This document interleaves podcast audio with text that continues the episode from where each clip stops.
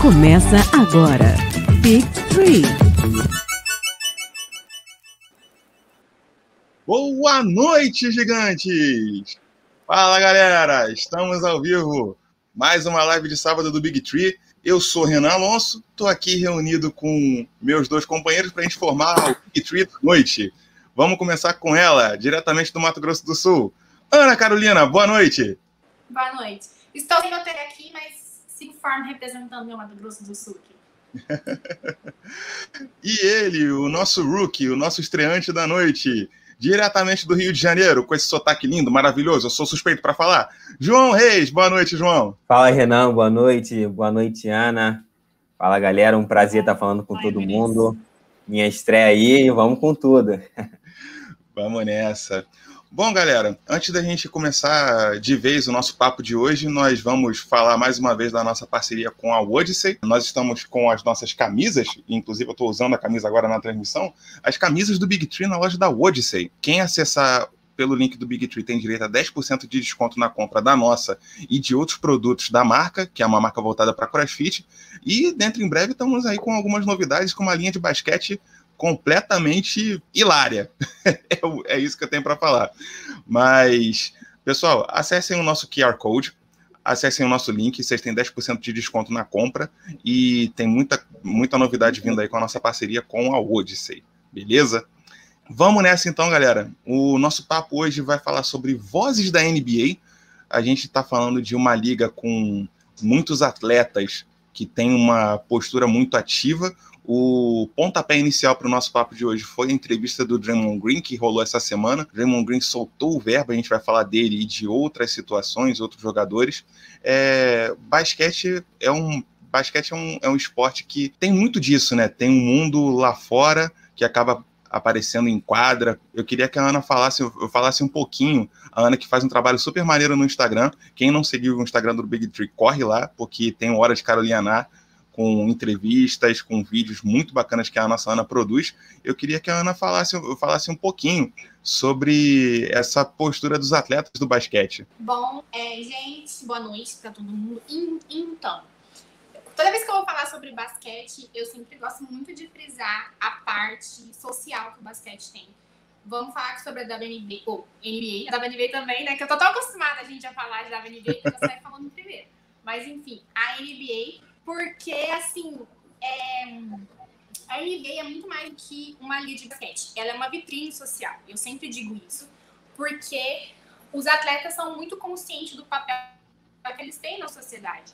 E nos Estados Unidos, basquete é muito mais do que um esporte, sabe? Ele é um exemplo para onde é, muitas pessoas buscam para sair de vários, por exemplo, os bairros perigosos, enfim, a gente sabe de história de atletas que vão dali. Então, eles tentam usar essa imagem deles para poder passar essa, essa lição para crianças que estão nesses lugares, enfim, para as pessoas que estão nesses lugares, que o esporte é sim um, uma chave, um meio de você conseguir é, subir, sabe, na vida de uma maneira justa, vamos dizer assim. E a imagem dos jogadores de basquete tem muito, principalmente na NBA, as vozes deles são presentes em diversas causas sociais, é, política, economicamente, muito, muito atleta mesmo fala sobre economia, que as pessoas sabem disso, é, racismo. Então, tem várias pautas que, que os atletas da NBA defendem, que é muito importante. A gente teve muito de exemplo disso o ano passado na bolha, por exemplo. Verdade, a bolha que veio, veio no momento de muita tensão social, não só por conta da Covid, mas por to todos os outros fatores que aconteceram com George Floyd, todas as outras, as outras pessoas negras que foram, foram vítimas de violência e isso não passou batido pelos atletas, tanto da WNBA, já que a Ana mencionou, precisa, precisa ser mencionado aqui, quanto o pessoal da NBA. E é, come, começando oficialmente nossos trabalhos, eu vou jogar essa bola para o João. João, é, a Ana me mandou essa sugestão aqui no privado, ela falou, perturba o João com o time dele. Então eu vou jogar na roda para todo mundo que eu torço para o Miami, Ana torce, torce pelo Cleveland. Você é tipo que a gente brinca, você é tipo as aventuras de Pi, você quer de tudo um pouco. E um dos seus, um dos seus times Não. favoritos é o Ele é o fragmentado. É o, frag... é o, frag... É o fragmentado. É, e um dos, seu, um dos seus times, dos seus times que você escolheu admirar é justamente o Golden State Warriors. Golden State Warriors que está numa situação um pouco atípica e é, contextualizando aqui é, a entrevista do Draymond Green que eu mencionei, o Draymond Green ele se posicionou de forma muito firme, muito dura com relação à postura da liga é, em relação ao tratamento dado aos jogadores. Ele usou o André Drummond, nós vamos falar um pouquinho mais dele mais, mais adiante. Ele usou o André Drummond como exemplo e não é novidade, não é novidade essa postura do Draymond Green. Draymond Green é um cara muito ativo, ele sempre solta o verbo, leva multa, toma falta técnica, não tá nem aí, ele continua. E eu queria saber de você, cara, é, o que, que você acha do Draymond Green enquanto jogador, enquanto líder, enquanto falador, mas falador no, no bom sentido? Fala, galera. É, como a Ana mesmo já disse, eu sou fragmentado, eu sou o James McCovey aqui do Big Tree. E, cara, eu gosto bastante do Draymond Green, acho ele um grande jogador, não é à toa que já foi um dos melhores é, jogadores de defesa da liga, ainda gosto muito dele. Sei que ele tem os problemas dele, como as multas que ele toma, gosta de falar bastante coisa, e ele é um líder dentro de quadra, ele está sempre ali junto com, com o Clay Thompson e o Curry, e sobre essa declaração dele, eu concordo. Concordo com o Draymond Green. Apesar dele ser um jogador polêmico nas quadras, ele tem uma voz bastante ativa e ele sabe o que se passa dentro da cabeça de um atleta.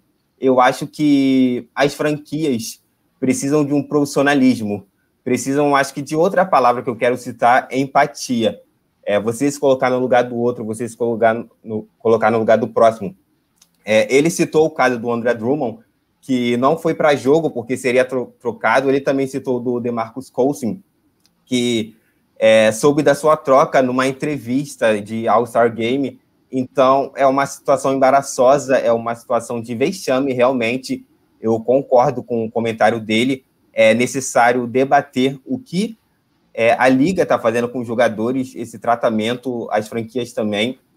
E até o próprio LeBron James, que é a cara da liga, a principal estrela, concordou com a declaração do Draymond Green e o LeBron tem super propriedade para falar, inclusive ele jogou em Cleveland, é, sem contar que ele se, se manifesta sobre diferentes assuntos, sobre política, sexismo, é, racismo, tanto, tanto, tantas pautas.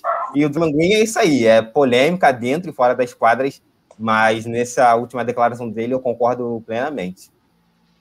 Eu, inclu eu, inclusive, acho que Draymond Green vai ser o cara que vai ser lembrado no, no futuro muito mais pelo comportamento dele falando do que jogando. É, mas você mencionou aí o, o LeBron James, é, já que a gente está falando de Draymond Green, Draymond Green vivia atazanando a vida do LeBron James em quadra, fazia aquele trash talk, mas fora de quadra eles se dão super bem. Draymond Green é super fã do LeBron, chegou até a ser convidado para o programa dele, o The Shop, e já, já, já deu entrevista usando a camisa do LeBron. É, rivalidades à parte, é, é, são dois atletas que estão muito sintonizados. E nessa, nessa entrevista do Draymond Green, ele, ele citou o exemplo do James Harden, que o James, o James Harden ele, ele quis ficar de fora, ele quis não jogar e procurar o e procurar o próximo time dele. E foi considerado antiprofissional, foi considerado câncer de vestiário, ao passo que, se você reverter essa situação, o que o Cleveland está fazendo com o André Drummond é exatamente a mesma coisa, com a diferença que o Cleveland é uma franquia, o James Harden é um jogador. E aí, Ana, só para só ficar em cima, você acha, é, você que é torcedora do Cleveland, você acha que essa postura com, com o Drummond faz sentido, não faz, é complicado? Se é complicado, para quem?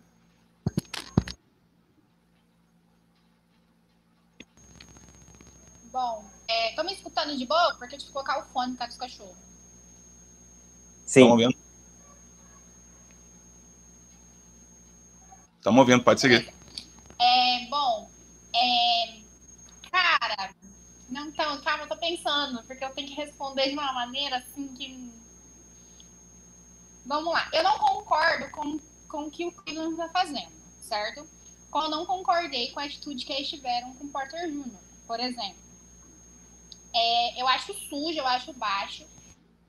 Ainda mais vai até contra tudo que eu sempre defendo, que é você pensar e prezar a saúde mental dos jogadores, sabe? Tratar como pessoa. Jogador não é mercadoria. Apesar de a gente sempre, eu sempre bato nessa tecla. Apesar de hoje em dia sempre achar que jogador é mercadoria, a gente tem que lembrar que antes deles serem é, valerem milhões, eles são seres humanos.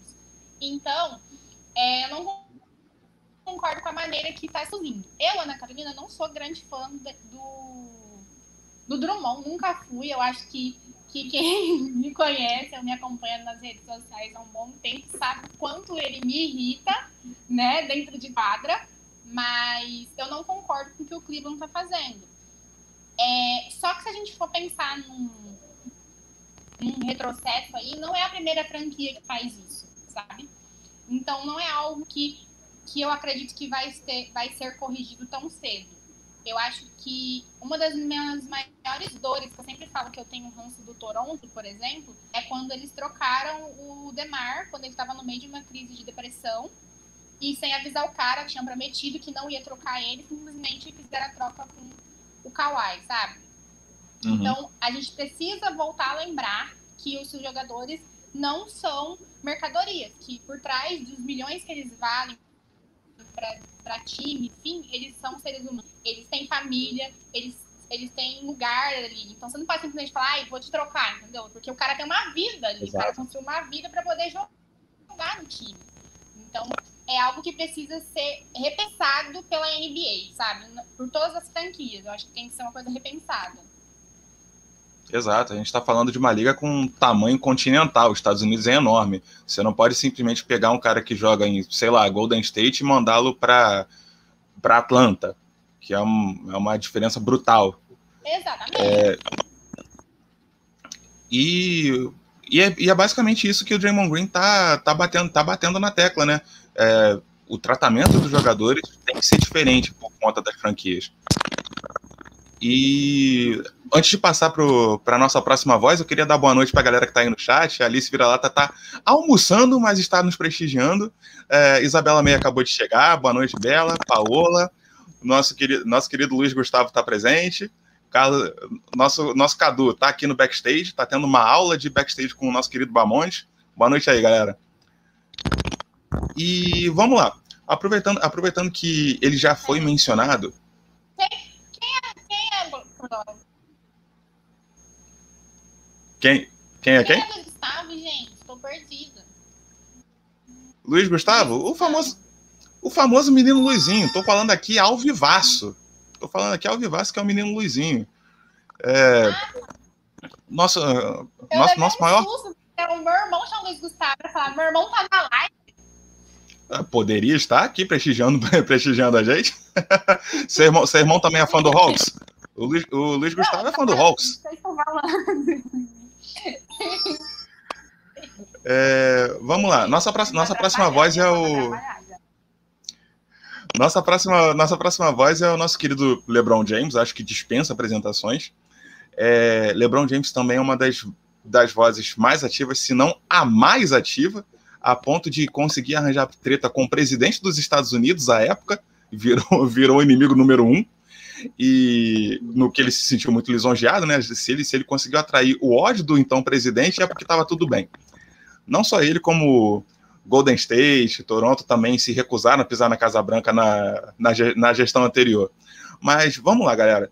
LeBron James, assim, ele foi, referencia, ele foi referenciado por, pelo Antetokounmpo diante dessa polêmica de vai ter All-Star Game, não vai ter All-Star Game. É, o Antetokounmpo deu entrevista que precisava seguir o LeBron, porque o LeBron, nas palavras do Antetokounmpo, era o nosso líder. O nosso líder e nós temos que segui-lo. E eu queria jogar essa bola para você, João. Você enxerga o LeBron James hoje como um líder, não só do Lakers, mas como líder de todos os jogadores da NBA? O, a cara da NBA, ele também é a voz de todo mundo? Eu acho que sim, Renan, por tudo que ele representa por tudo que ele traz à tona, diferentes assuntos é, de política, de racismo, ele acaba influenciando essa geração que já, que já joga, que já tem uma certa idade, a galera que está vindo agora, que está na universidade, ou então que daqui a pouco vai estar tá no draft, ele acaba influenciando e se torna, assim, um líder é, até mesmo para as crianças, né? Ele tem a, a escola dele, a Promise School.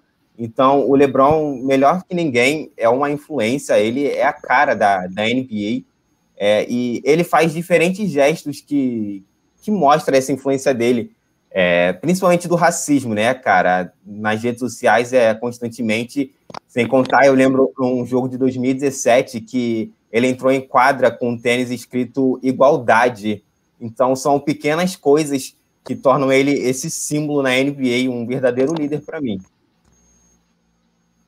E eu vou, eu vou jogar essa bola para Ana. Ana. Ana é uma das nossas comandantes de mídias sociais. É, justamente em época de mídias sociais, tem muita gente, e eu vou falar gente no geral, tá? Não estou falando aqui de hater nem nada, mas tem muita gente que às vezes cobra posturas do Lebron. Tem muita gente que vai lá e fala: Lebron, cadê você? Lebron, por que você não está falando agora? Lebron, não sei o quê. E essas pessoas certas vezes ignoram que o Lebron ele tem atos silenciosos, como por exemplo, criar uma escola investir o dinheiro dele, fazer uma escola, não necessariamente é, é fazer um tweet. É mais do que isso. É mais do que um tweet, é mais do que um post. É, eu queria perguntar como você vê essa relação do LeBron com as mídias sociais e vou emendar outra pergunta é, no seguinte sentido: o LeBron, é, o LeBron com voz ativa, o, o LeBron engajado, ele é um parâmetro para ser seguido por quem quer que seja o próximo dono da NBA pelos próximos anos? Bom, vamos lá. Falar do LeBron para mim é tipo assim, falar sobre tudo, né? Porque o cara é quem eu sou maior fã desde que eu me entendo por gente. É, vocês têm noção, tipo, meu pai tem um vídeo meu em vídeo, um, um vídeo cassete, sabe? Real, eu apaixonada lá gritando pelo LeBron, eu tinha tipo uns 5, 6 anos. É uma preciosidade esse vídeo. O... É muito doido, porque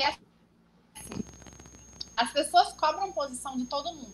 Vou falar de uma maneira geral. A partir do momento que você é uma figura pública e você, às vezes, se posiciona sobre determinados assuntos na internet, todo mundo começa a cobrar isso de você. Eu acredito muito que o LeBron ele lida com isso da melhor maneira possível, sabe? Porque uma das coisas que eu sempre falei que eu admiro no LeBron é o quanto ele sabe a importância que ele tem fora de quadra. Entende?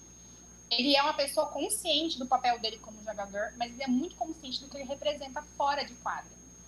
Então, ele sabe lidar muito bem, tanto com as críticas quanto com as pessoas cobrando algo dele.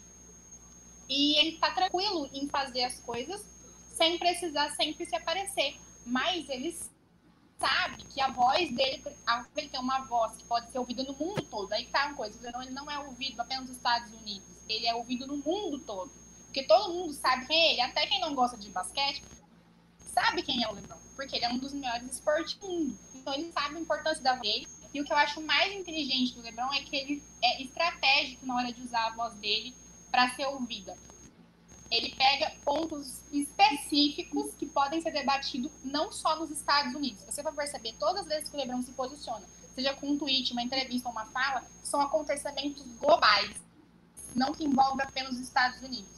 E quando algo é para ser feito pelos Estados Unidos, pela sua própria pátria, ele faz isso de maneira tranquila, de maneira onde muitas das vezes, como falou, a criação da escola, a criação da ONG que o LeBron tem, que poucas pessoas sabem que ele tem ONG para mães solteiras, poucas pessoas sabem disso que ele já fez, porque ele vai e faz isso como uma pessoa que quer devolver para o estado de onde veio, para a cidade de onde veio, oportunidade para essas pessoas. E ele não precisa mostrar isso para a mídia. Então, é o que eu falo, ele é muito estrategista da maneira que ele usa as redes sociais e da maneira que ele se posiciona. Ele sabe a hora de falar, entende? E a hora que ele não precisa falar, que o trabalho que ele faz, por exemplo, fala sobre ele. E é, sobre a questão de ser um espelho para as futuras gerações, eu, eu acho que ele já é um espelho para gerações atuais. Porque, vamos lá, gente, tem muita gente boa surgindo que é, tipo, 10 anos nova do que o LeBron, por exemplo. O próprio Zion, vamos dizer assim, o Zion é mais de 10 anos, tipo de diferença de idade. O Zion é fã, fã do LeBron, ele deixou isso super claro. E ele tem idade, ainda está jogando, ao mesmo tempo que o LeBron ainda é um dos maiores da liga. E ele vê no LeBron uma imagem do que ele, do que ele mesmo já falou isso, a ser seguida, entendeu? Ele falou isso várias vezes, que ele vê a imagem do LeBron ser seguida. Então, Não é uma questão de que ele vai ser apenas quando ele se aposentar. Já é uma idade, o LeBron é um espelho para a galera que está ali dentro, entendeu? Então, imagina para o pessoal que que está estudando, como o João falou, está na universidade, vai vir no draft, enfim, o, o que ele não representa, sabe? Então, com certeza ele é um espelho e eu acredito que não só para a NBA. Eu acredito que o LeBron trazer, eu acompanho muito tênis, o LeBron tem é como a Serena, sabe? Ela representa muito para as esportistas mundiais, não apenas as tenistas. E o LeBron representa muito para os esportistas mundiais, não só para os jogadores de basquete. Sim, é, é, um ícone, não é, não é exagero a gente falar que nessa altura da carreira dele ele já, já transcendeu a figura do, do esportista, do jogador de basquete, já é, já é uma realidade, já é um ícone muito maior do que, do que o próprio esporte. E, e Ana, não, não corre não que eu vou continuar com você. Se eu tô falando de LeBron, vou falar do outro lado da moeda, um ex-companheiro de LeBron James, que também, também é uma voz ativa, uma voz é, uma voz polêmica, não tem, não tem como a gente fugir disso. Eu estou falando de Kyrie Irving. Kyrie Irving, o nosso terraplanista favorito. É, não tem como negar, não tem como negar que, assim, independente do, do que ele fala, ele fala. E como fala. Kyrie Irving, principalmente, principalmente, a gente já mencionou o período da bolha de Orlando. Nesse período, ele foi fundamental. Não jogando porque ele estava lesionado, mas ele se posicionou várias vezes, ele cobrou muitas vezes a liga. E aquilo, eu pelo menos eu tenho a visão de que o Kyrie ele fala nove abobrinhas para falar uma, uma coisa sensata em nível absurdo. Pelo menos é assim que eu vejo ele. E eu queria relembrar aqui uma polêmica, uma polêmica na época, na época da bolha, que foi ventilado um boato, tá? Eu vou frisar aqui, eu, eu, vou frisar aqui, foi um boato, foi um boato jamais apurado, pelo menos até onde eu tenha, até onde eu tenha procurado saber. O Kyrie teria teria proposto os jogadores se separarem da NBA e criar uma liga própria, tá? Boato, boato. É, Ana, você vê isso acontecendo? E se isso, se isso, se isso acontecesse, é, você acha que o, o Kyrie ele tem, ele tem pique para ser um líder, um líder dos jogadores nesse sentido? Ai, era antes de mais eu tô rindo, porque quando esse saiu, tanto que eu ri, que as pessoas falam, vou frisar que eu acho, mas eu acredito muito no Kyrie falando uma coisa dessa. Eu também. Eu também.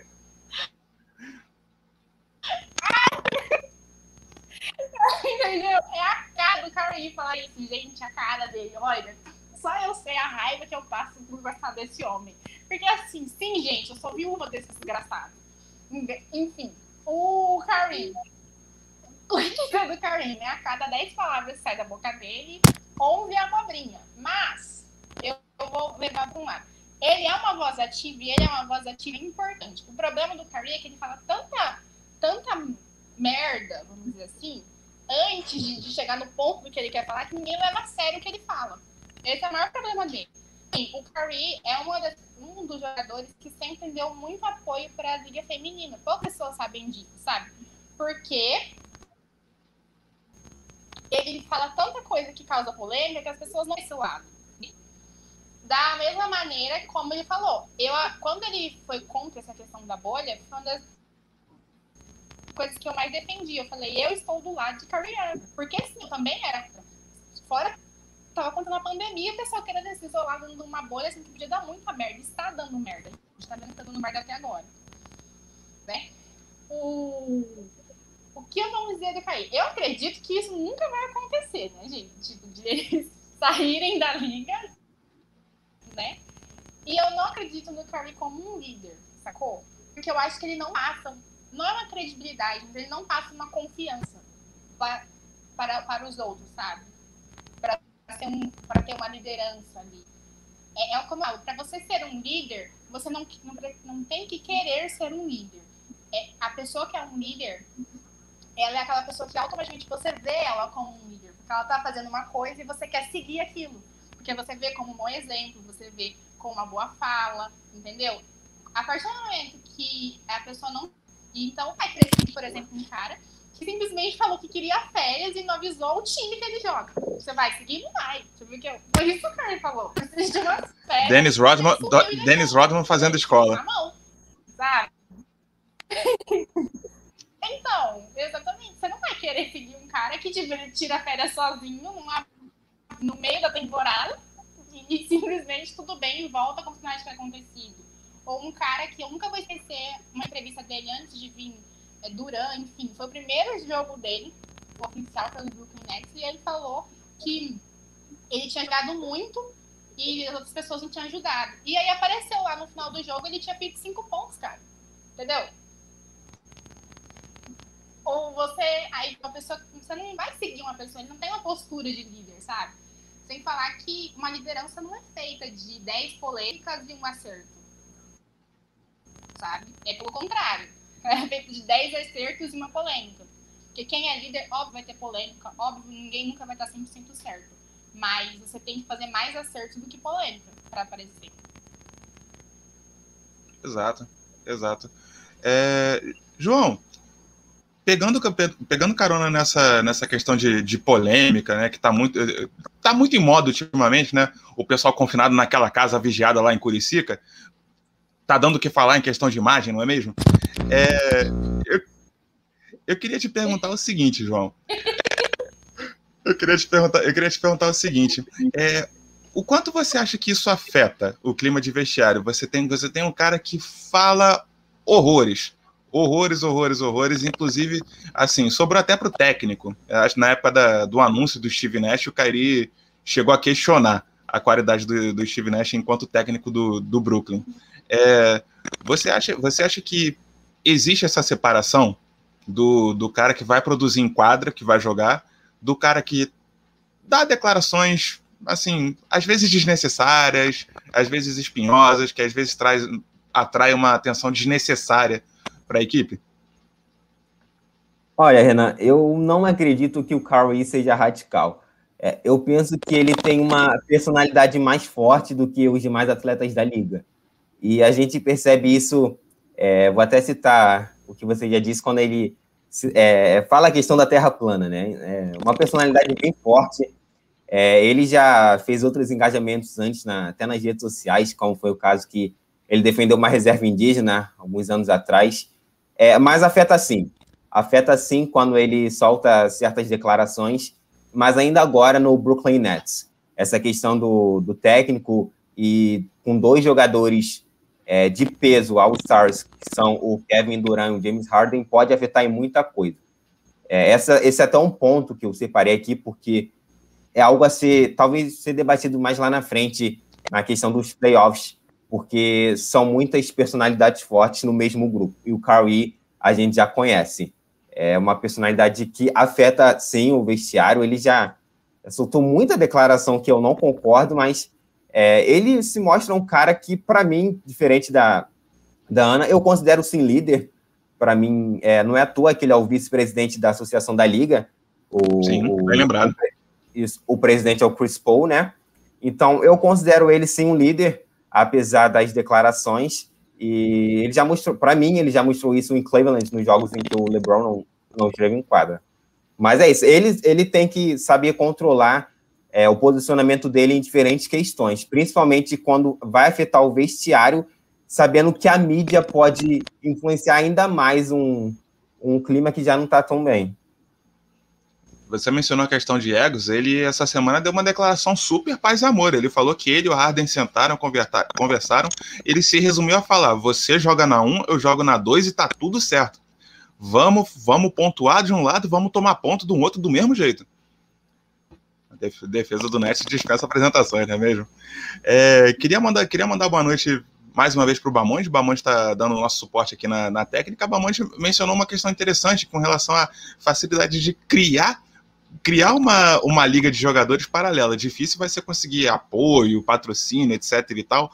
Quem é que vai topar abandonar a NBA para partir para outra, né? Mas isso aí é especulação. Queria mandar uma, uma boa noite também para Priscila Armani, está aqui, tá aqui assistindo a gente. Priscila, sem saber, já puxou o nosso próximo assunto, que ela falou aqui, que o LeBron engajado é muito melhor que o Jordan. O Jordan sempre foi muito cobrado, mas nunca se posicionou. E eu queria finalizar essa questão aqui das vozes da NBA, justamente com ele, Michael Jordan. Michael Jordan, o maior de todos os tempos, que inclusive a gente viu recentemente aí a vida dele muito esmiuçada no documentário The Last Dance.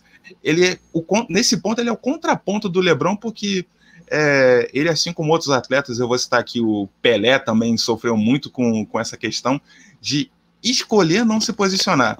Jordan colecionou contratos de publicidade em cima dele, e na hora do vamos ver, em questões como é, eleições na Carolina do Norte, eu sempre me esqueço se é do Norte ou do Sul, é, que um determinado político estava, político negro, é, precisaria do apoio dele, ele escolheu ficar, ficar fora dessa.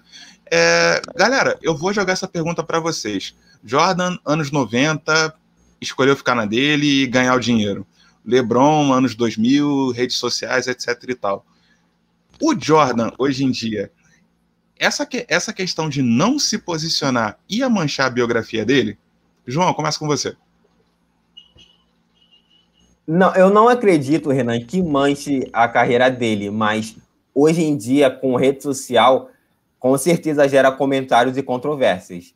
Não é tu a gente vê o LeBron James tão, posiciona, é, tão posicionado, enquanto Jordan, ele simplesmente cagava, assim por falar. E eu lembro que no The Last Dance, o Jordan cita que ele não se posicionava porque ele queria focar apenas no seu jogo, queria focar apenas no esporte e no basquete. E ele, depois, ele solta que se arrependeu de não ter se posicionado antes. Mas apesar, Renan e, e Ana, do, do Jordan não ter se posicionado, não ter sido um ativista, ele era um agente político que atravessou gerações. A forma como ele se consolidou, ele virou um fenômeno cultural e mostrou o homem negro em evidência, não só nos Estados Unidos, mas praticamente no mundo todo, com, com o sucesso dele na liga. É, o próprio, no The Last Dance, o próprio Barack Obama cita que o Jordan é um ídolo para ele, mas ficou triste ao ver que o Jordan nunca, nunca se posicionou, mas que não deixa de admirá-lo por isso, porque sabe que a construção que o Jordan teve para a sociedade, a influência dele não só para os negros, mas para os brancos também, mostrando um, um homem negro em evidência, é gigante. É o mesmo caso do Pelé, que depois eu vou até fazer esse paralelo é, mais para frente com o futebol brasileiro, mas é praticamente a mesma coisa. Apesar dele não se posicionar, ele tem uma relevância enorme e hoje em dia não mancha a carreira dele, mas como a gente viu no The Last Dance, gera muito comentário, principalmente na comparação com o LeBron James. Ana,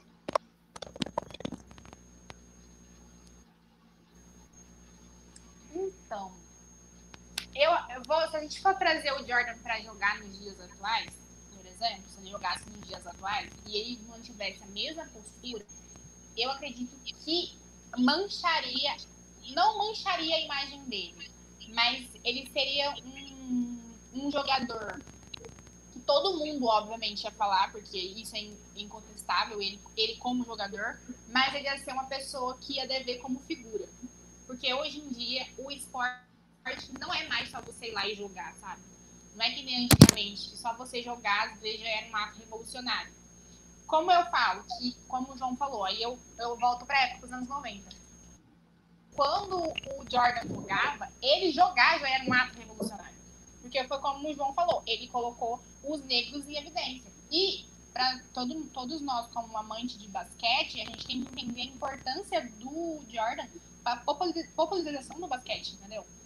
Poucas pessoas entendem. Existe uma NBA e um basquete antes de Jordan e um NBA e um basquete pós-Jordan. Então, sem ele, não seria possível estar acontecendo o que estamos vendo hoje. Eu, eu vejo muita galera querendo menosprezar, às vezes, ele por ele não falar sobre, o, sobre as coisas que aconteciam, não se posicionar. Mas ele se posicionava quando ele jogou. Talvez, que, quando ele falou no, documentário que eu estava assistindo, que ele falou que se arrepende, é porque hoje, dia, hoje em dia ele tem a consciência sobre o assunto, porque ele não era tão focado em ser um bom atleta, em ser um bom jogador, em, em mostrar para as pessoas que ele podia, que um negro podia. É, esse era o foco dele, sabe? Então ele também foi, foi um ato revolucionário, foi um ato de protesto. Então eu acredito que ele não ter se posicionado na época nunca, nunca, eu mesmo nunca vi como uma coisa que manchasse ele. Trazendo para os dias atuais, se ele fosse um jogador dos dias atuais e tivesse postura, seria diferente, entendeu? Porque a gente sabe que hoje em dia o esporte ele é global, ele é uma vitrine, ele é muito mais do que você entrar em quadro, sabe? Eu acho que é isso. Concordo, concordo. Achei, achei perfeita a colocação. Eu acho que, assim, é, muito mal comparando, eu acho que a gente pega a postura do Jordan lá atrás e traz para os dias de hoje, eu acho que a gente tem aí um Kawhi Leonard, digamos.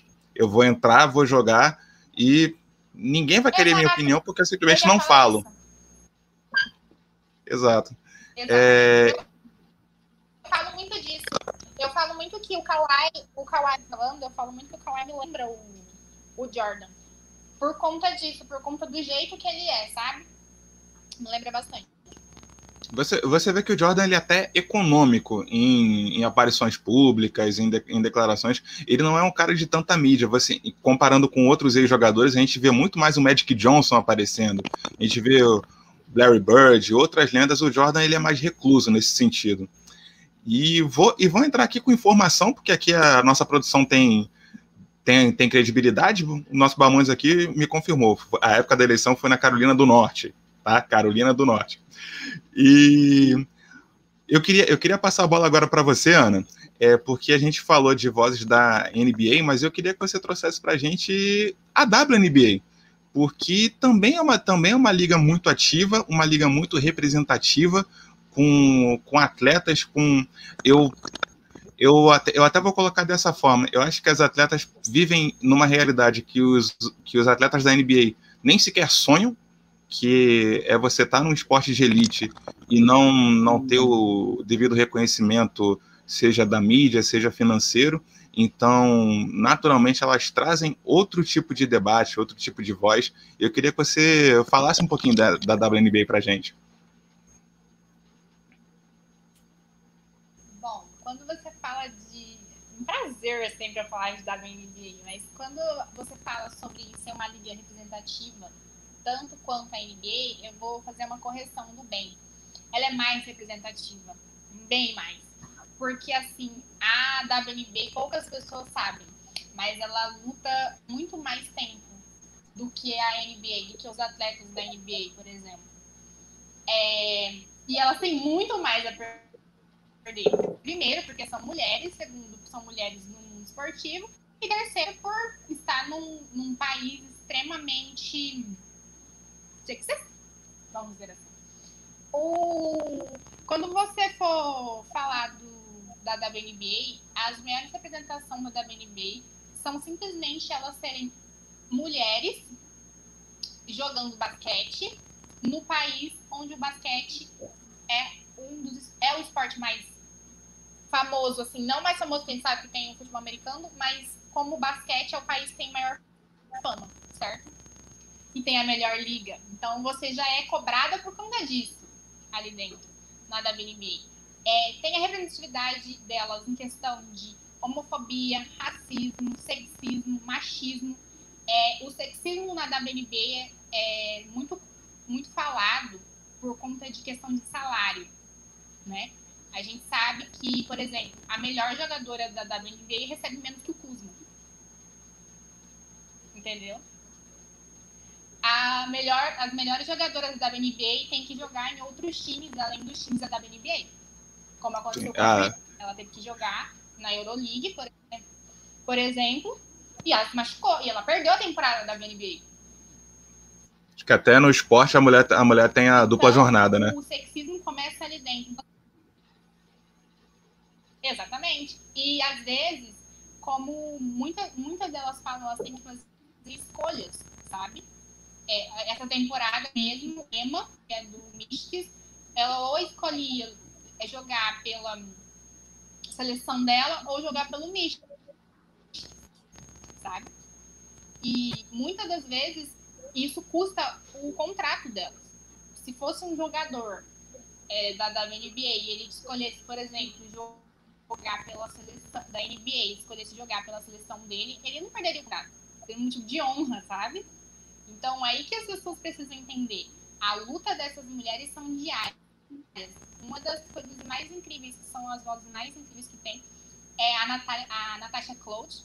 Eu sou muito fã dela. Ela joga no Washington Mystics, mas assim, eu já era fã dela antes. Ela, ela é negra ativista. E ano passado ela colocou a carreira dela em, em risco quando ela falou que ela não ia jogar para ser linha de frente dos protestos, né? Das injustiças policiais que aconteceram. E ela não jogou. Ela foi para as ruas, ela foi linha de frente, ela deu a cara a tapa, ela fez milhares e milhares de protestos no, na frente da Casa Branca, da Casa Branca, inclusive. Então, assim, ela tem um, uma potência de voz, não só dentro da liga, quanto fora. Muita atleta. Muita atleta de verdade segue ela. Inclusive, atletas que são, entre aspas, considerados hall da fama ali dentro. Uma das maiores vozes é a Sue Bird. A Bird é uma das maiores vozes. Ela, junto com a Megan, que são um super casal do mundo esportivo que a gente sabe, elas combatem a homofobia dentro do esporte de uma maneira incrível, linda e justa, sabe? Então, elas usam e elas não têm medo. O que mais incrível da WNBA é que nenhuma das atletas tem medo de falar e medo de ser posicionada. E isso já é uma grande coisa, porque são várias mulheres de diferentes países, que são muitos países, não são só americanas que tem ali dentro, inclusive a Damires, que é a nossa brasileira, que eu acho assim uma das coisas mais incríveis da Damires, ela faz questão de falar para todo mundo que ela é brasileira, entendeu? Ela fala para todo mundo que ela é brasileira, da onde ela veio, e ela falar que ela é parou, por exemplo, de fazer tranças no cabelo e deixou o cabelo natural, foi para influenciar é, as meninas do Brasil, que ela via acontecia muito, de alisamento ou fazer outras coisas para não terem os seus cabelos cacheados. Ela falou: Eu sou uma atleta brasileira que estou na maior liga, né? Que é a WNBA, e eu posso fazer isso por elas. Então, assim, é uma das coisas mais incríveis, a representatividade que ela tem, não só para as atletas, como para quem gosta, quem acompanha o, o, esporte. É o que eu sempre falo, eu tenho muito da, da mais do que atletas que eu acompanho. São mulheres incríveis das quais eu aprendo muito. Eu sempre falo que a WNBA é uma escola minha de desconstrução. É sensacional. Tudo, tudo que está envolvido aqui na, na sua fala é um exemplo a ser seguido, a ser, a ser admirado. Uma pausa aqui, porque eu não queria falar a palavra desconstrução, porque a Lumena me fez ter ranço dela, mas eu tive que falar. Hum. tá, tá, tá autorizada. A gente te autoriza. Eu acho que a gente, acho que a gente tá, tá no lugar de fala para te autorizar a falar.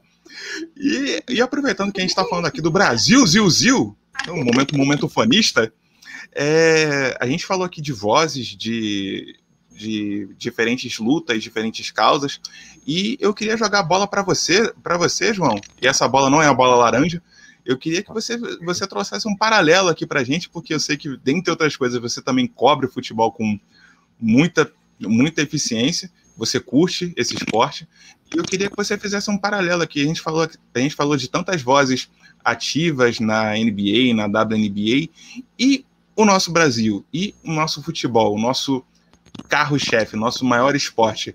A gente tem alguma coisa parecida?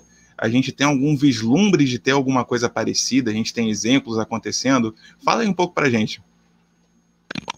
Olha, alguma coisa a gente tem, mas nem se compara com o engajamento que acontece lá fora na NBA. É, antes de citar as vozes aqui do futebol brasileiro, que é o nosso carro-chefe, eu queria fazer um paralelo com o que aconteceu com o Draymond Green. Ele se referia na NBA. Eu queria agora falar sobre a CBF, que é a Confederação Nacional de Futebol. É, a CBF ela é criticada praticamente todos os dias por atletas, dirigentes, jornalistas e qualquer pessoa da sociedade. Eu até entendo, porque a CBF acaba auto se boicotando e prejudicando os clubes, os jogadores. E são pontos básicos que vêm à tona é, nesse debate. O primeiro que eu quero trazer aqui é a questão do nosso calendário aqui do futebol é um calendário bastante apertado. E recentemente o Abel Ferreira, que é técnico do Palmeiras, inclusive ganhou uma série de títulos agora, ele criticou o calendário do futebol brasileiro e o vice-presidente da CBF, que é o Francisco Noveleto, ele respondeu dessa forma, abre aspas, quem mandou ganhar tudo, fecha aspas. Quer dizer, então, que existe algum problema, né? Se um técnico estrangeiro que acabou de chegar já percebeu que algo não está certo e o vice-presidente da CBF responde dessa forma, então esse é só um ponto. Outro que eu queria trazer aqui também é porque a CBF ela tira o, os jogadores é, para levar a seleção olímpica enquanto está acontecendo as competições nacionais aqui no Brasil, como o Campeonato Brasileiro e a Copa do Brasil. Os clubes e os atletas acabam se prejudicando. E se a gente for parar para pensar, existe também uma associação aqui no Brasil dos atletas, que é a FENAFAP, que é a Federação Nacional dos Atletas de Futebol Profissional aqui do Brasil.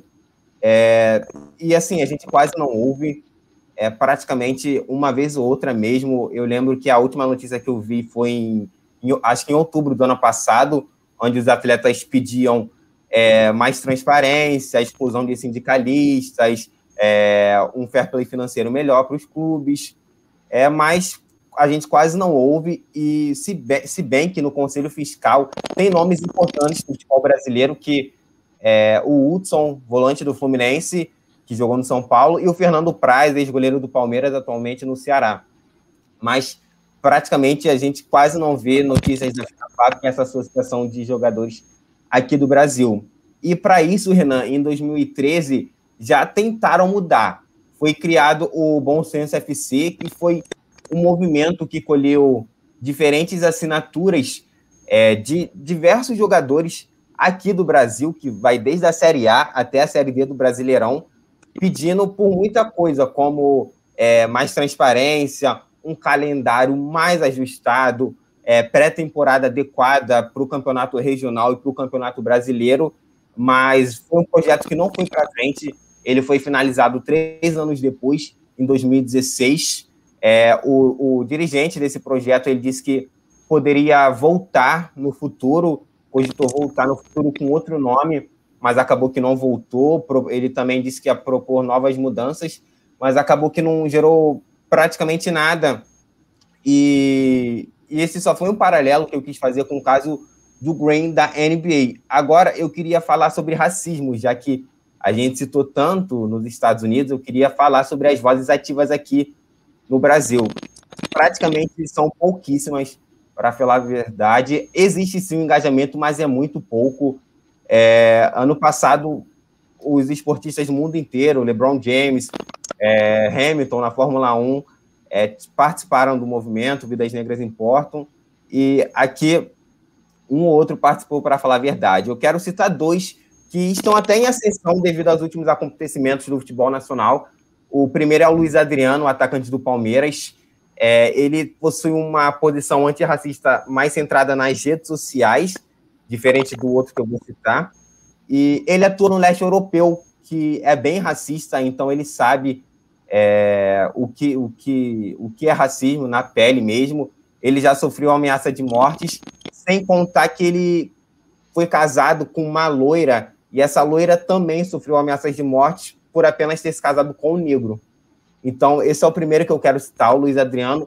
Outro que eu quero citar, que não é um ativista, mas que fez muita coisa, teve um engajamento bem legal no, no último ano, no começo desse, foi o Marinho, do, do Santos, ele sofreu um, um, episódio, teve um episódio muito triste, onde um radialista mandou ele para Senzala e ele postou vídeo chorando, foi algo bem triste, mas ele percebeu que esse episódio acentuou a luta antirracista dentro dele e com isso ele começou a se posicionar de diferentes formas. A primeira foi nas redes sociais, é, principalmente pelo Instagram, ele fez um, um GTV explicando bastante coisa sobre o que é sentir o racismo na pele.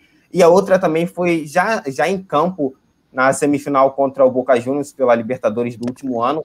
Ele entrou com a chuteira escrita Vidas Negras Importam e um pulso negro assim para cima. E esses dois são, aqui no futebol brasileiro, as vozes mais solitárias. É, o Gerson do Flamengo até fez algumas postagens recentemente, nos últimos meses, porque ele sofreu racismo num jogo contra o Bahia pelo Campeonato Brasileiro. Mas Luiz Adriano e Marinho, eu percebo que são as principais vozes, e apesar de não terem um engajamento tão grande, eles são os que mais se propõem a falar sobre alguma coisa. Então, é necessário um engajamento maior aqui no nosso futebol, que é o carro-chefe do país. Eu quis fazer essa comparação com a NBA, porque é, ano passado a gente viu diferentes atletas, o Bradley Beal, o Antetokounmpo, é, o Westbrook indo para protestos, enquanto aqui no Brasil é algo bem mais raso, é mais rede social e também é pouco engajamento, é, apesar desses dois que eu citei, Luiz Adriano e Marinho. Então é necessário sim uma mudança aqui no nosso futebol.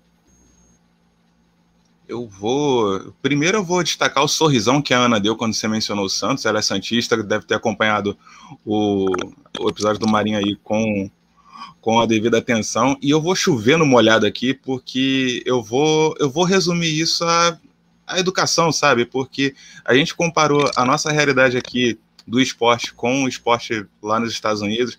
A gente tem atletas da NBA que pouco se sabe, mas eles prosseguem com os estudos, eles começam numa carreira universitária e tem gente com, com mestrado, doutorado e atleta da NBA, sabe? E, tanto, é, tanto é que a própria liga, ela, ela abriu aquela exceção dos jogadores poderem ser draftados saindo do high school e voltaram atrás porque eles queriam pelo menos um ano de, é, acho que o mínimo é um ano, jogando jogando no college para que o jogador ele tenha acesso a, a essa educação de qualidade de ensino superior e ao passo que aqui parece que o amadorismo do nosso esporte ele é incentivado. É claro que a gente, a gente tem que dar o devido valor ao atleta que passa necessidade, passa perrengue, passa sufoco, mas a gente não pode normalizar isso, sabe? E precisa ser um pouquinho mais do, do, que, do que só incentivar o cara a abrir mão de tudo para se dedicar ao esporte. É... Ana, você levantou a mão, você, você quer complementar?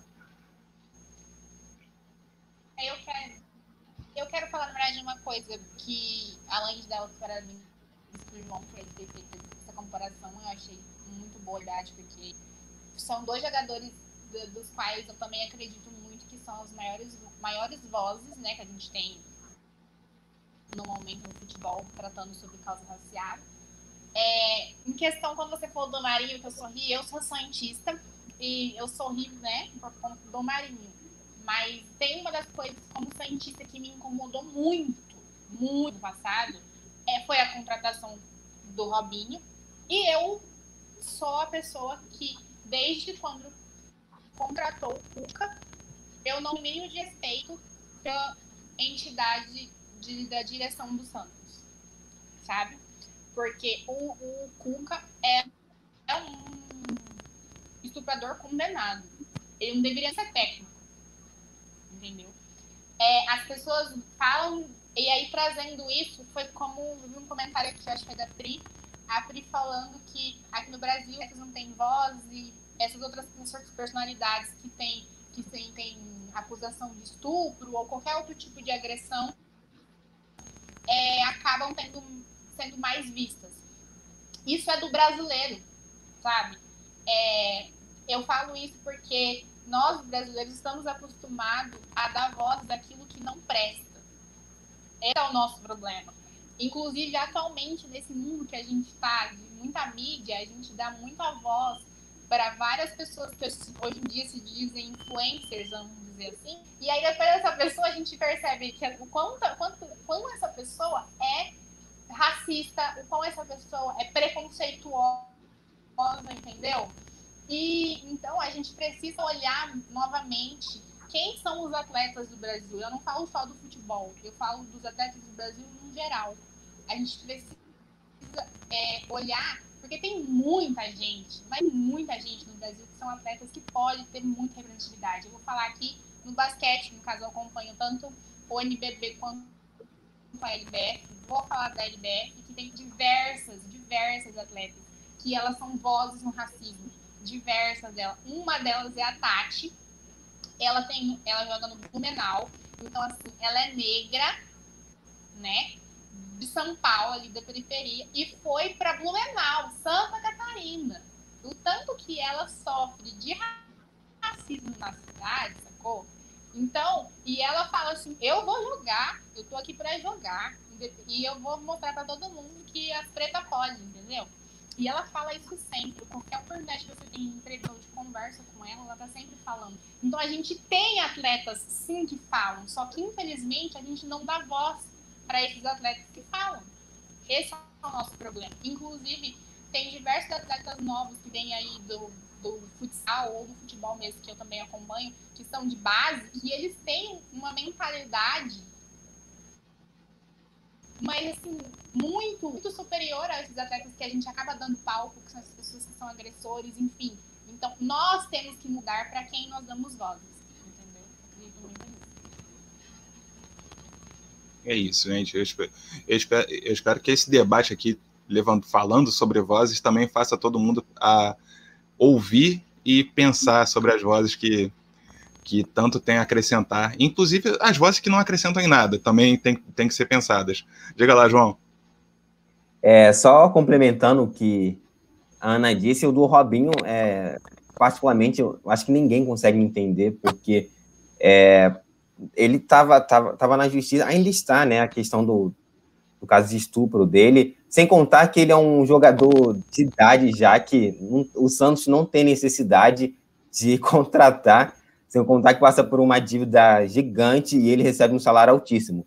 E a galera no chat, Renan e Ana, tá comentando aqui sobre o Richarlison, que inclusive hoje fez gol pelo Everton contra o Liverpool pelo campeonato inglês. E o Richarlison, ele que joga na Inglaterra, ele tem um posicionamento bem legal, não só sobre o racismo, mas de diferentes assuntos. É, inclusive, ele tem uma parceria com a USP, que ele, ele ajuda é, na produção das vacinas e também em, em outras ocasiões médicas. Então, o Richarlison, que jogou no Fluminense, mas é capixaba, é do Espírito Santo, ele é um jogador a ser seguido. Ele tem uma influência bem legal nas redes sociais. É, são diferentes pessoas que ele ajuda no Twitter, no Instagram. Então, o Richarlison é, sim, um, um jogador brasileiro que tem voz, que é, infelizmente não está mais aqui no Brasil, mas que lá fora já faz muito sucesso. Sem dúvida. Muito bem lembrado. Bom, galera, vamos passar aqui para as rapidinhas da semana. Algumas notícias precisam ser, ser comentadas. É, primeira que eu queria trazer para vocês: Anthony Davis teve uma lesão no duelo contra o Denver Nuggets e é uma lesão no Aquiles, não é um rompimento, mas é uma lesão com uma gravidade de média para séria. Ele vai desfalcar o Lakers aí entre 4 cinco, entre quatro a 5 semanas, a princípio. E aí, galera, o Lakers sofre ou o LeBron carrega todo mundo e vambora? Que, que vocês acham? Olha, Renan, para mim o, o, Lakers acho que vai ter uma. Vai sofrer um pouquinho aí sim, porque o, o Anthony Davis é um dos pilares dessa equipe junto com o LeBron. Então, para mim, vai ser interessante ver como o Frank Vogel ele vai fazer esse jogo de rotação sem o Anthony Davis e com o LeBron em quadra. É, vamos ver aí como é que vai ser KCP, Kuzma, Caruso eu acho que não vai ser fácil, não. Ana, você, to você torce para o insucesso do Lakers ou para o LeBron arrasando?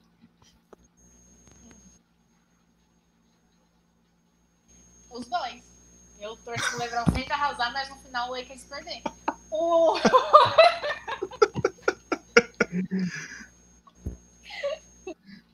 Demais, demais. O Cadu tá, o Cadu tá comentando aqui. Aprendi a não duvidar do Lebron. Olha, vou falar uma coisa. Eu nunca duvido do Lebron, gente. Eu nunca duvido dele. E que nem quando as pessoas foram me atacar, quando eu falei que ele é meu top 3 sim de MVP, as pessoas foram me atacar. Eu falei, gente, deixa, pode me atacar. Se vocês não acreditam no LeBron, eu acredito, entendeu? Mas vamos lá. É, o, que eu acredito que vai sim, obviamente, ter uma queda de rendimento. A gente sabe da importância que o Davis tem para o time do Lakers, inclusive a importância que ele teve para o título do Lakers, entendeu? É, a gente não pode tirar o fato de que o LeBron está com 36 anos e a gente já percebeu que o jogo dele mudou. Como a cada temporada ele vai se adaptando e a gente sabe o quanto que ele se preserva na regular e no começo dos playoffs, o LeBron sempre faz isso. Até porque ele tem, e ele teria o Davis que tá com ele nisso, e agora não vai ter, que vai ficar de fora esses quatro, de quatro a cinco semanas. Então, como vai ser? Como que o LeBron vai poder se preservar, como que o LeBron vai se comportar em quadra. Porque é, o nosso não pode também colocar tudo em cima dele e cansar o cara, sacou? Então é, é, é, uma, uma das coisas que, tem que a gente tem que perceber. Nunca duvido do Lebron, mas a gente sabe que é coisas que podem acontecer. É, o Anthony Davis, falando da lesão, me preocupa muito, porque ele vem se lesionando há bastante tempo, né? Pequenas lesões, mas vem acontecendo isso. Então me preocupa muito essa questão dele, como que é essa questão da até a fisioterapia, né? Essa questão do departamento do Lakers acaba me preocupando também porque o cara já não estava vindo muito bem, e aí ele sofre essa lesão, que não foi. No princípio, eu achei, quando eu estava assistindo o jogo, que ia ser estilo do Kevin Durant, eu fiquei, meu Deus, sabe? Agora já era. E aí, só que é uma lesão mediana para grave. E como que ele vai voltar, sabe? Isso me preocupa uhum. muito mais. Eu acho que esse tempo dele de recuperação agora é que me preocupa. Como ele vai voltar para ajudar esse time depois? Exato. Exato. E a gente já teve uma. A gente teve ao longo dessa semana uma prévia, uma prévia de uma possível, uma possível final da NBA entre Lakers e Nets. Nets sem Kevin Durant e Lakers sem Anthony Davis acabou dando Nets, né?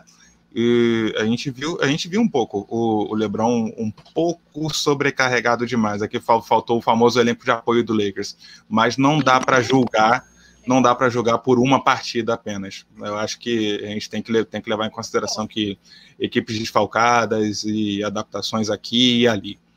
É, outra coisa que eu queria comentar, a gente já, já, mencionou parcialmente, dois jogadores que estão no momento na geladeira.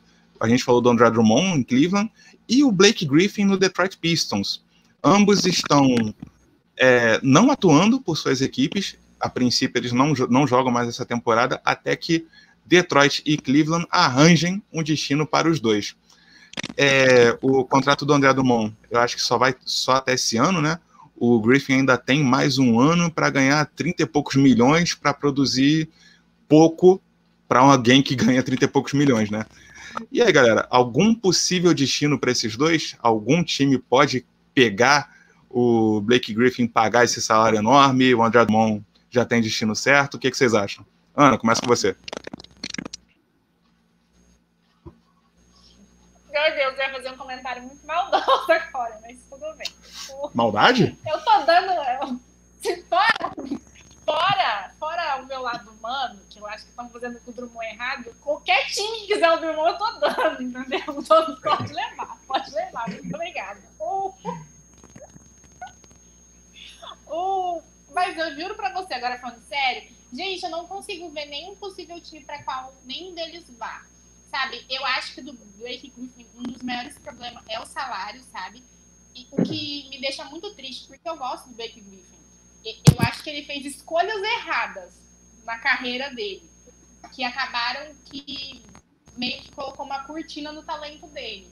Mas o salário dele atrapalha muito. E o André Drummond, duas coisas atrapalham ele no momento. É, é, gente, ele tá numa fase, assim. Como é que eu vou falar se eu acho ele ruim? Mas ele tá numa fase que ele tá fazendo. Nem o que ele sabia fazer direito, ele tá fazendo, entendeu? Que é ali debaixo do garrafão. Então as pessoas estão assistindo. É difícil você, você conseguir uma troca com as pessoas assistindo o que o cara tá fazendo em quadra. Sabe? Tipo, ah, vou contratar o cara, mas o que, que ele tá fazendo em quadra? E, então é, é, é uma coisa complicada. Eu não consigo ver ainda possíveis times para nenhum dos dois, até porque se a gente for pensar na posição de ambos, é, os times estão bem servidos, né? É, eu estava eu tava ouvindo um comentário do, do Gustavo Hoffman com o Giovannone no podcast da ESPN, que o Drummond, durante a carreira inteira dele, ele nunca jogou para o time, ele jogou para os números, ele jogou para pegar 500 rebotes, e fazer, fazer 500 pontos, mas ele nunca jogou para o time. E você, João? Então ninguém quer um jogador assim. Então, o, o Carlos botou aqui no comentário que o André Drummond estava na mira do Mavs e do Nets, aí não sabe quem vai cometer essa loucura primeiro. É, acho que tem até outra opção, porque é, eu vi alguns boatos aí na internet que o Knicks está... o Knicks estaria interessado no André Drummond e vindo do, do Knicks eu não me surpreendo. É, talvez, talvez ele possa ser uma, uma, boa, uma boa opção lá em Nova York, porque o Robson, que é o pivô da equipe, se eu não me engano, ele está machucado. Então, talvez ele possa ganhar alguns minutos por lá. Em relação ao Blake Griffin, é, eu realmente tenho muitas dúvidas, sabe? É, cara, assim, o cara foi ex-número um do draft e eu não sei, eu não, eu não consigo não consigo mencionar mais o Blake Griffin. E pior que outros boatos que eu também vi, eu acho que isso já é mais insanidade, né? Ele, não sei também, ele, ele, poderia, ele poderia estar no céu, poderia ir para o Celtics ou então para o Lakers, mas não acho que ambas franquias é, pre, pretendem adquirir nenhum dos dois. É, mas em, acho mais comum o André Drummond ir para o Knicks do que o Blake Griffin para essas duas franquias.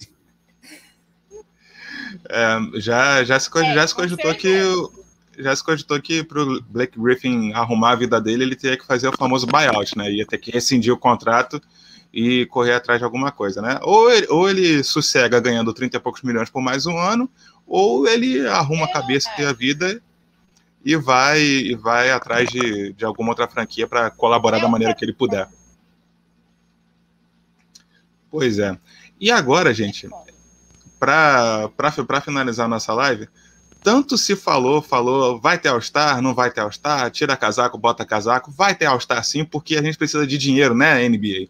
Então, por incrível, por incrível que pareça, a gente tem aí uma, é, uma pandemia que, segurou segurou, segurou o time do San Antonio Spurs, que teve um teste positivo em Charlotte, eles não viajaram, vários jogos adiados, mas vamos fazer All-Star porque é isso, né, gente?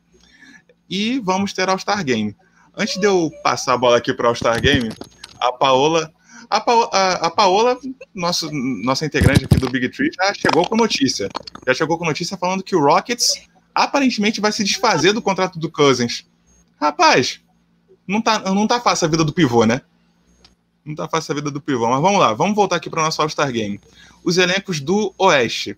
LeBron James, o mais votado capitão, Stephen Curry, Luka Doncic, Nikola Jokic e Kawhi Leonard, técnico Quinn Snyder do Utah Jazz. No leste, Kevin Durant é o capitão, Joel Embiid, Antetokounmpo, Kyrie Irving e Bradley Beal. Técnico ainda não foi anunciado, pelo menos não até ontem não foi anunciado, mas acredito que seja o Doc Rivers, né? Ele, foi, ele tá, é o técnico do time com a melhor campanha do leste no momento. Vai ser no dia 7 de março é, vai repetir o formato do All-Star Game de 2020, com, aquele, com aquela gincanazinha, com os 24 pontos do último quarto, e os eventos que normalmente aconteceriam no sábado vão acontecer no domingo, pouco antes do jogo. O campeonato de enterradas vai ser no intervalo, entre o intervalo da partida principal. E é isso. É, pessoal, deixa eu começar com, com uma polêmica que todo mundo está comentando na internet. Foi justo o Luka Doncic ser escolhido ou era para ser o Damian Lillard? Ah, um pega para capar nesse, com esse negócio do Lillard. O que, que, vocês acham? Ai, posso? Vai lá. Posso começar? Essa? Oi. Pode. Vai lá. Então, vamos lá. Gente, talvez eu me matar, porque já me mataram esses dias, mas vamos lá. Gente, não sei como é que eu tô naquele Twitter. As pessoas tentam me derrubar todos os dias. Vamos lá. O, eu concordo com o Luca Doncic. Juro pra, pra vocês. O que me irrita da questão é que as pessoas desvalorizam o Damian Lillard. E isso não é da primeira vez. Isso é há muito tempo, sabe? Só que se a gente for levar em consideração o que o Luca Doncic está fazendo nos últimos anos, o que o menino faz com a idade que ele tem, gente, seria injusto ele não estar, sabe? É isso que as uhum. pessoas uhum. têm que pensar também. E o Luca Doncic, ele era um dos, um dos três que a gente colocava antes, antes da antes de começar a temporada, a gente colocava como candidato a MVP. Porque ele tinha um potencial gigante para ser candidato a MVP. Infelizmente, não tá dando porque o time tá colaborando, né? Vamos, vamos falar a verdade aqui. Mas eu concordo com o Don't, sim. Eu fico triste pelo Lillard estar de fora. Mas eu acho que pela história construída, do, principalmente por ele ser um europeu e ter conseguindo ter, ter posto no jogo das estrelas, eu acho que é extremamente, extremamente importante.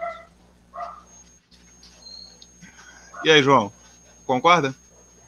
Concordo sim com a Ana por tudo que o, que o nosso querido loiro, amado por todos, já fez, pela simpatia dele, eu não, não consigo ir contra, apesar de eu ser um grande fã do Damon Lillard, e já passando um spoiler aí, ele, ele eu incluiria ele aí na minha lista de reservas, com certeza, do, do All-Star Game. É, mas o, o, Dallas essa temporada a coisa não tá boa, a bola não entra de jeito nenhum. Mas eu concordo sim com a Ana, eu, eu deixaria o Lillard na reserva dessa vez. É, eu não acho que tenha a resposta certa para essa pergunta. O Bamondes e o Mogli. Coloca o Lillard para ser. Coloca o Lillard para ser atração musical. Ele é muito bom, pronto, resolvendo. Pois é, pegando, é, complementando aqui, o Bamondes e o Mogli lembraram que o All-Star Game, é, o, voto, o voto popular é um campeonato de popularidade, né? A gente viu aí a China elegendo Yao Ming por, por anos. Não me desfazendo do Yao Ming, mas acontece, né, gente? Mas vamos lá, galera. Agora que a gente já conhece, já conhece os titulares, eu vou passar para vocês. Quem, são, quem serão os nossos reservas, na opinião de vocês? João, eu começo com você. Quem são os reservas do leste, na sua opinião? Ai, do leste. Uh... Do, do leste ou do oeste? Leste, leste. A minha, a minha lista eu fiz do oeste, mas eu posso ir também. Ih, rapaz, ah, falha, de, falha de cobertura, falha de cobertura que eu inverti aqui a ordem, foi mal, foi mal, foi mal. Vai, a sua lista do oeste foi mal. Vai lá, vai lá. Eu, eu incluí aqui o Anthony Davis, só que provavelmente não joga, né? Por causa da lesão. É possível. Possível que não jogue. Então, vou, vou dar uma segurada aí no, no para alguém para o lugar dele. Vamos para o próximo. É, botei o, o Gobert do, do Utah Jazz, incluiria ele na minha lista. Também, é claro, como já disse antes, Damon Lillard, melhores jogadores.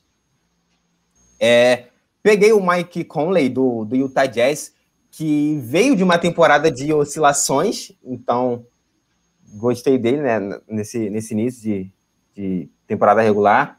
Mike é... Conley campeão, campeão de Horse. O único título do Utah Jazz que o Mogli assistiu na vida. Tá, tá cumprida aqui a cota de zoar o Utah Jazz na nossa transmissão. Pode seguir.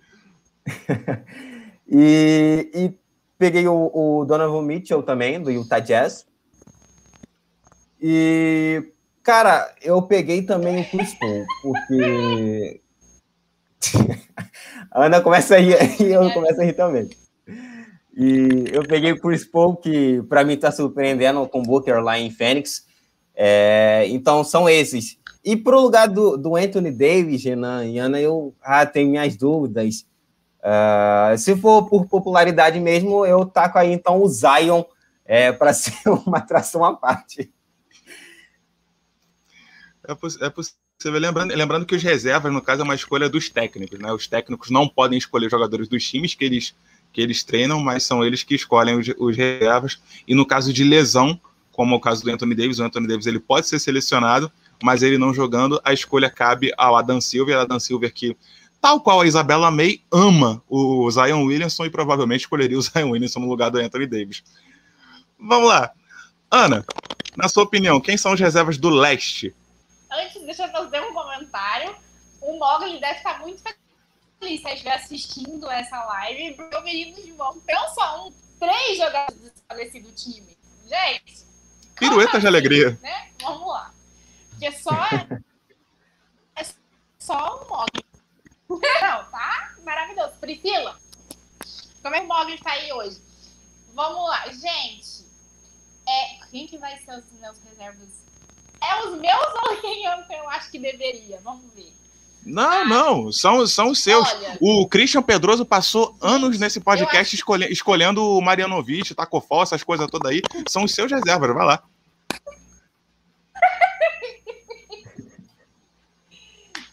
tá. A, a, gente tá com um. Primeiro, eu acho Harden ia estar de coisa. De... de. Gente, esqueci o nome. Me ajuda a lembrar. Titular? Isso! Achei. Obrigada, Renan. Esse nome ela não lembrar. Então vamos lá. Eu, como defensora, sim, de James Harden, James Harden, obviamente.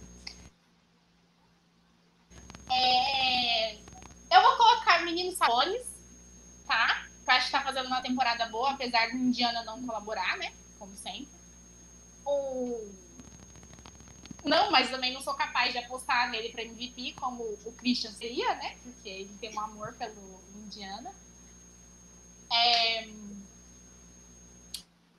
Caraca. E eu sei quem eu colocaria, tá difícil. O Jeff Green, o Brother Bell, o Brother Bill. O Bill é titular. Bill. O Bill, Ah, o Bill é titular, ele ah, eu roubou vou- essa vaga do, do James Harden. Então, sim, É titular do James Harden, é isso que eu tô falando. Mas é aí que tá, né? Mas é, o James Harden, com certeza. Cara, eu queria muito Ah. o Westbrook, porque eu defendo ele. O meu pai, o West- Westbrook no show do intervalo fazendo a dancinha sem música nenhuma tocando. Defendo o Westbrook. Você e a Paola. Ele seria um show à parte. Fazer um- Gente, eu um- amo uma parte então no. vou ter que colocar no- ele, sabe? Eu sei que vai fazer ser uma parte- ninguém vai escolher. Vamos fazer uma parte de melhores momentos só do Westbrook entrando igual um maluco no garrafão, Não, como, como intervalo. Não, eu acho que é Harden, Sabonis. Eu, eu colocaria o Siakam, porque eu gosto muito dele. Uhum. É, Harden, Sabonis, Siakam e Westbrook, eu acho. Ninguém Eu da que dupla, esses. a dupla JJ É do, do Celtics. gente. Porque quem J- tem o quê? Jason, Jason Tatum, Jalen Brown? Não, Não, porque quem? Não, eu colocaria, calma. Não, eu. Eu, eu gostaria do, do, do Jalen Brown, mas assim, eu acho que vai um Tatum. Mas eu gostaria do Jalen Brown. Mas é que assim, eu tô falando na lista que eu gostaria que fosse, sacou? Porque se eu falasse Uhum. também a toda a lista que eu gostaria de pôr, ser zoada aqui. Porque é nível Westbrook, entendeu? Mas vamos lá. É, é, é James Harden, Sabonis, é, Jane Brown, Siakam. É isso. E o Westbrook? O Westbrook finalizando a, a- a lista do coração. Não, não. Eu, que- eu queria muito ver meu menino Adebayo, mas não acho que ele, que ele vai conseguir. Eu, não acho que. falei, mas eu não falei, eu não falei, eu não falei. Eu não falei Westbrook porque eu queria que ela saísse da, da boca do Renan, a palavra é Eu queria, eu queria meu menino Adebayo, mas como a, como a Ana falou, a gente tem o Sabonis, a gente tem o Nicola Vucevic jogando muito bem no Orlando. Então, como a escolha é técnica, talvez, talvez não sobre espaço para ele. Mas vamos ver o que, que vai acontecer aí na, na decisão dos técnicos. Bom, gente, nosso papo foi, foi ótimo. E vamos, vamos aqui encerrar nossa live desse sábado. Queria, queria agradecer a galera do chat. Cadu, Priscila, Luiz Gustavo, Mogli, Paola, Bela, Alice, pela, pela audiência, pela moral. E fazer o convite para que vocês visitem o nosso site, bigtree.com.br. Ana, nossas redes sociais.